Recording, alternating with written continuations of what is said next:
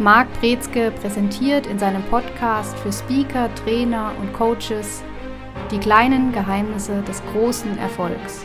Consulting, Mindset, Methode, Marketing.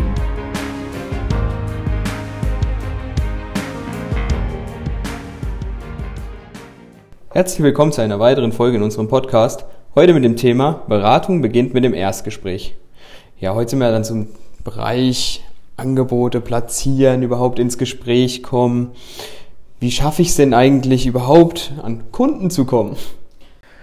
Diese Frage ist eine sehr gute Frage und da stehen ganz, ganz viele Leute vor diesem Berg, die sich überlegen, wie komme ich denn an Kunden? Und das ist natürlich ein komplexes Thema. Das ist mehr, als wir in einer Podcast-Folge beantworten können. Aber es ist der Kern von dem Ganzen erstmal zu wissen, was mache ich eigentlich? Was kann ich eigentlich? Was ist der Nutzen, den ich stifte? Das heißt, was hat der Kunde oder die Kunden von mir, wenn sie mit mir arbeiten? und welche Probleme löse ich? Also was sind die tatsächlichen Ergebnisse, die ich liefere? Welche Lösungen habe ich parat für Probleme, die mein Kunde hat? Das ist immer ganz banal gesagt, was am Anfang steht, was ich wissen muss. Wenn ich das habe, dann kann ich sagen, okay, jetzt kann ich meinen Kunden davon erzählen.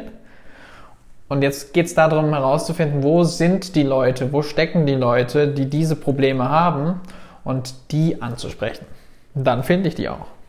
Welche Plattformen gibt es da so? Welche bieten sich da an, dass ich einen entsprechenden Zugang finde? Ich glaube, es ist ja nicht mehr so wie früher, dass ich jetzt für die potenziellen Kunden hingehe an die Tür und klingel.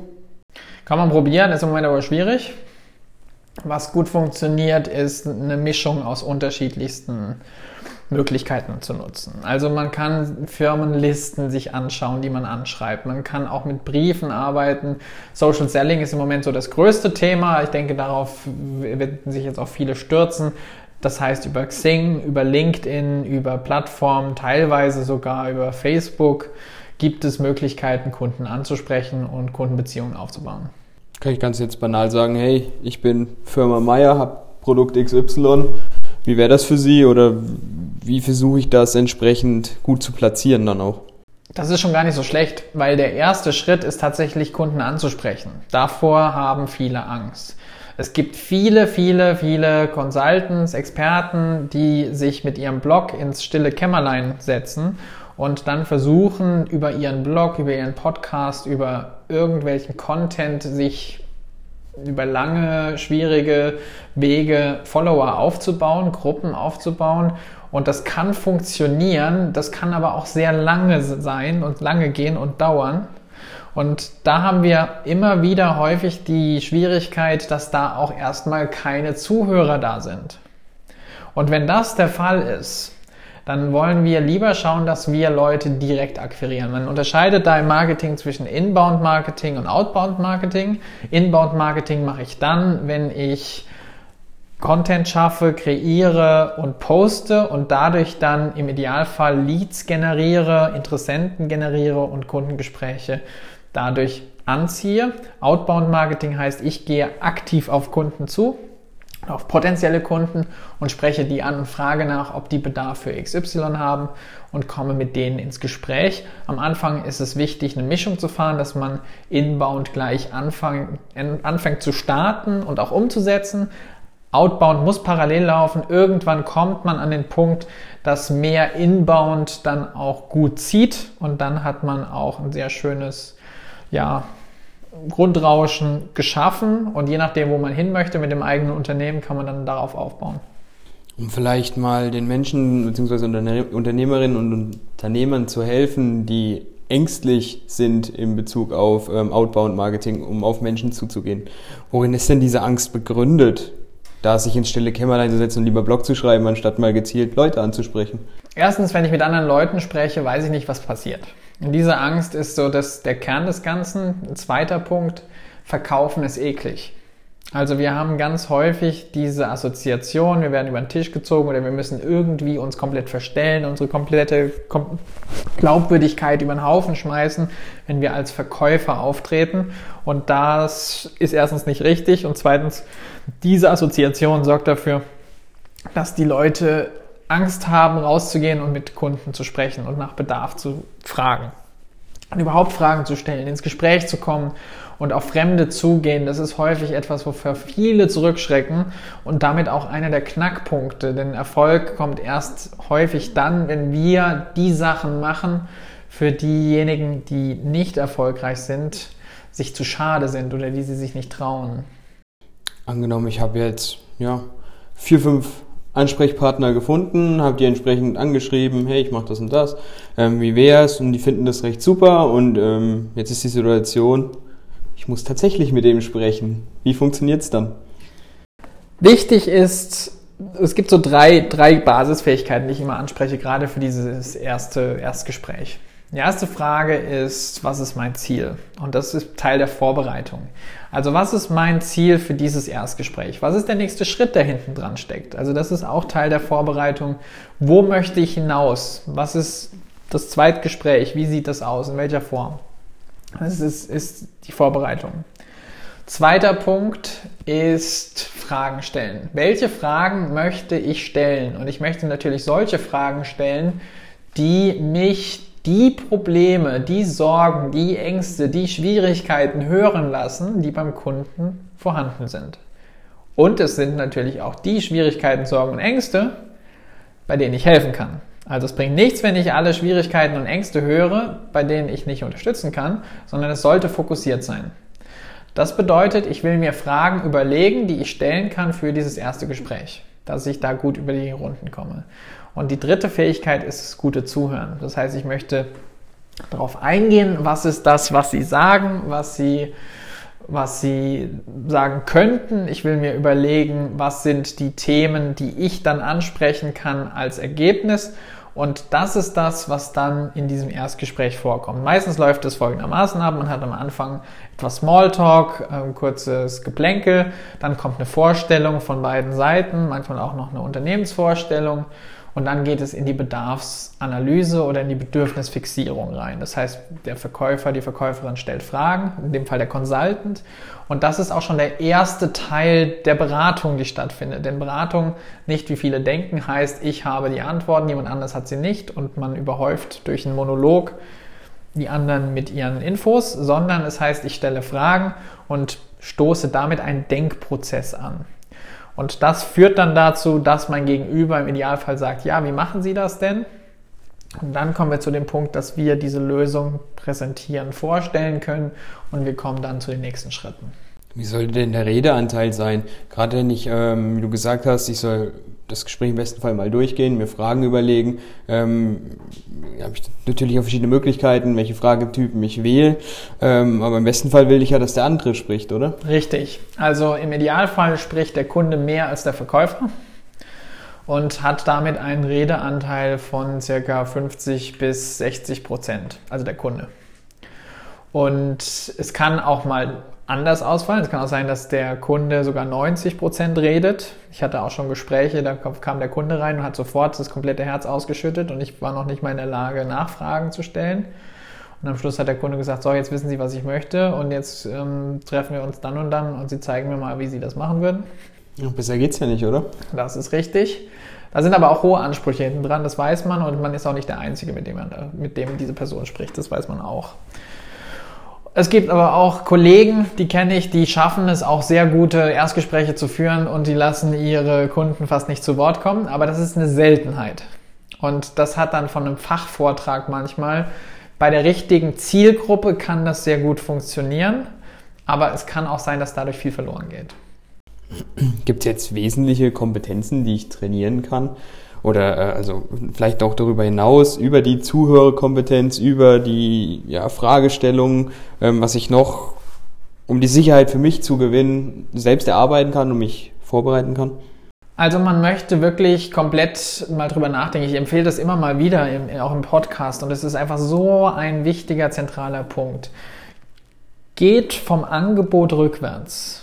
Also das heißt, noch besser geht vom fertigen Projekt rückwärts. Was muss passiert sein, bis die Zusage, der Auftrag kommt? Was muss passiert sein, bevor ich das Angebot abgebe? Was muss passiert sein, bevor ich das Angebot präsentiere? Was muss passiert sein, bevor ich das Erstgespräch, Zweitgespräch führe.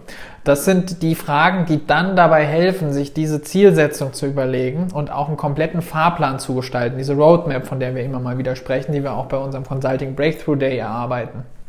Wo es darum geht, dass wir wirklich eine komplette Leitfaden haben, einerseits für die Projekte selbst, aber andererseits auch für unser Marketing. Und wir haben eine riesengroße Checkliste mit allen möglichen Marketing-Tools, was man machen und nutzen kann, damit man Bekanntheit steigert, damit man Kunden findet, damit man Interesse weckt und dann auch ins Gespräch kommt. Ja, jetzt bietet es sich ja nicht an, mit jeder Person gleichzeitig Erstgespräche zu führen.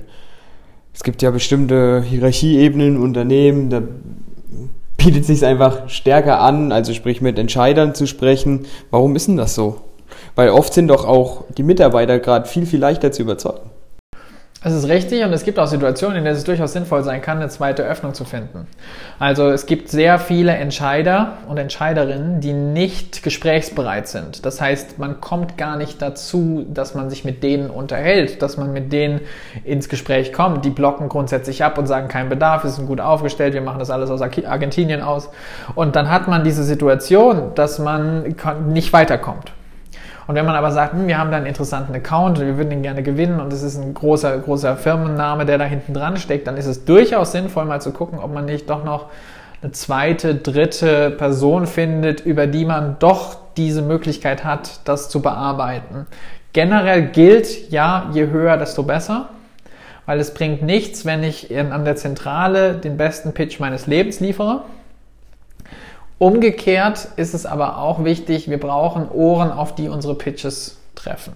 Und das ist was, wo wir eben wissen müssen. Deswegen gilt im Vertrieb generell, je weiter höher, desto besser, weil wir kommen dann auch meistens weiter. Und wir haben auch nicht die Gefahr, dass wir jemanden haben, der beispielsweise nicht die Gunst von Entscheidern besitzt. Und deswegen, dass wir da intern Konkurrenz bekommen.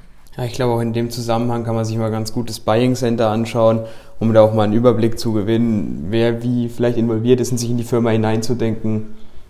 Richtig. Manchmal kann es sogar sein, dass es sinnvoll ist, gar nicht über die Firma direkt, sondern über einen Zulieferer oder über einen Kunden von der Firma sich Zugang zu verschaffen. Ja, das ist oft natürlich ein einfacher Weg, ne? wenn man schon ein Projekt hat beispielsweise und kommt über den erfolgreichen Projektverlauf, über die Kontakte des Kunden zu anderen weiteren Kunden. Auch ein sehr eleganter Weg dann und auch nicht so anstrengend, denke ich mal. Und das muss man auch machen. Also das sind jetzt zwei Punkte. Das eine ist, man, wenn man jetzt sagt, ich habe einen großen Kunden, auf den ich gerne zugehen möchte, dann kann man sich angucken, wer sind dessen Kunden, hat man vielleicht da einen leichteren Zugang dann in dieses Unternehmen rein. Auf der anderen Seite aber auch ganz wichtig und richtig, dass man über erfolgreiche Projekte oder über eigene Kunden auch an weitere Kunden gelangt. Was gibt es bei Erstgesprächen noch zu beachten? Dass man nicht in klassische Verkäuferfallen tappt. Die Gefahr oder die Tendenz ist doch in diese eigene Firmenpräsentation unterzutauchen, abzutauchen, sich davor zu verstecken oder in diese Verkaufssprache reinzufallen und dann eben dieses eklige Verkäufen, äh, Verkaufen doch auf einmal an den Tag zu legen. Wie zeigt sich das? Indem man verschiedene Phrasen beispielsweise verwendet. Also es gibt so ein paar Phrasen, die lassen mir die Nackenhaare sträuben. Das ist zum Beispiel, wie interessant klingt das für Sie? Oder ähm, wie hört sich das erst einmal an?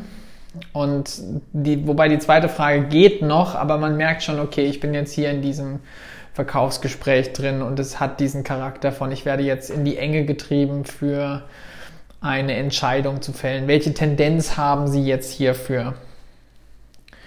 Und das sind solche Fragen, die will man vermeiden, weil sobald wir dieses, dieses Verkäufertum offenlegen, dann verlieren wir häufig die Aufmerksamkeit und auch die Gunst von einem guten Gespräch. Es sollte natürlich verlaufen, es sollte nicht anstrengend sein, es sollte nicht schwierig sein, sondern es sollte durchaus natürlich sein. Eine andere Schwierigkeit, was mir schon passiert ist, ich habe vergessen, mich vorzustellen.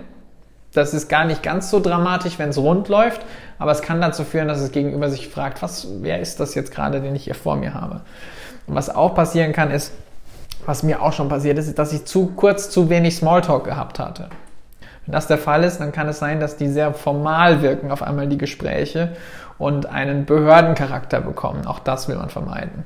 Ja, das ist natürlich auch viel Gefühl, was gerade bei Smalltalk eine Rolle spielt. Ne? Den anderen einzuschätzen und zu gucken, wie weit ist der auch bereit, da mitzugehen, wie viel braucht derjenige. Das ist, glaube ich, auch eine kleine Übungstrainingssache, vielleicht auch das zu erkennen, oder? Definitiv. Man kann ganz viel falsch machen bei Smalltalk. Und es gibt viele Tabuthemen, die man weglassen möchte. Und auch gerade in Business-Knigge, Fettnäpfchen möchte man gucken, dass man die vermeidet. Und auf der anderen Seite ist es auch eine Übung, weil wir Deutschen, gerade jetzt im deutschsprachigen Raum, sind nicht gewohnt, häufig viel und gut Smalltalk zu führen. Ja, hast du, und bevor, also ohne dass wir jetzt tief ins Thema Smalltalk einsteigen, vielleicht drei Beispiele für schlechten Smalltalk, also Themen? Mein Lieblingsbeispiel, das mache ich gerne in Trainings, ist das von einem Kunden, bei dem ich mal war, bin hingefahren und es ging um eine Seminarreihe, die wir gestartet haben für den Kunden. Und der, ich komme an, wir gehen in den Raum, ist schon alles gerichtet, Getränke und so weiter. Und dann sagt er, die Kollegin ist noch am Telefon und kommt aber gleich dazu, die nimmt auch noch an dem Gespräch teil. Und dann kommt die Frage, ich bin dann im Raum, packe aus und er stellt mir die Frage, habe ich gut hergefunden. Und ich sage, antworte dann auf die Frage, ja, mit dem Navi kein Problem. Und dann geht eine Minute vorbei, ich packe mein Zeugs weiter aus. Mich stört Schweigen nicht, das heißt, ich bin meistens nicht derjenige, der, der Smalltalk unbedingt starten muss. Und dann auf einmal kommt nach einer Minute die Frage, haben Sie gut hergefunden? Und ich dachte, Moment, ich habe die Frage doch eben gerade schon gehört und beantwortet, das wollte ich ihm aber nicht so vorwerfen, schließlich war es ja ein Kunde. Und dann ist mir aber auch erst das Licht aufgegangen und ich habe gemerkt, ach, der möchte Smalltalk führen. Das war mir vorher gar nicht bewusst. Und dann habe ich gesagt, ja, gar kein Problem, äh, Navi. Und dann habe ich noch so zwei, drei Worte zum, zum Verkehrssituation gesagt. Und dann habe ich noch zwei, drei Kommentare zum Büro gemacht. Wie lange sind Sie schon hier? Und dann kam die komplette Geschichte. Und dann ist der Smalltalk auch rund gelaufen.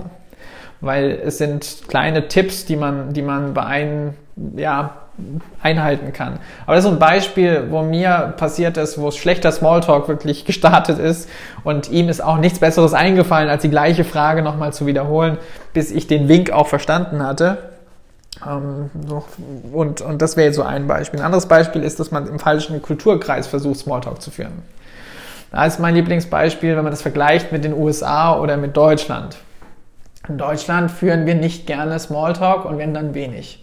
In den USA kann ich in den Supermarkt an die Kasse gehen, kann zwei, drei Worte wechseln, sagen, wie geht's und dann bekommst du ein nettes Gespräch zustande, da ist viel los und so weiter.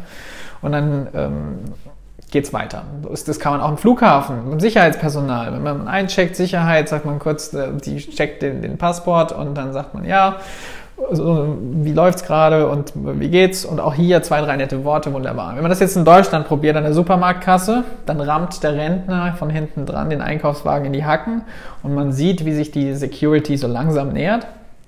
Und wenn man es im, am Flughafen probieren würde in Deutschland, wird man ausgewählt für einen zufälligen Sicherheitscheck gutes Thema für, für einen Smalltalk im Flughafen. Vorsicht bei meinem Bombengürtel bitte, der ist neu. Ja, diese Scherze kosten auch noch Geld.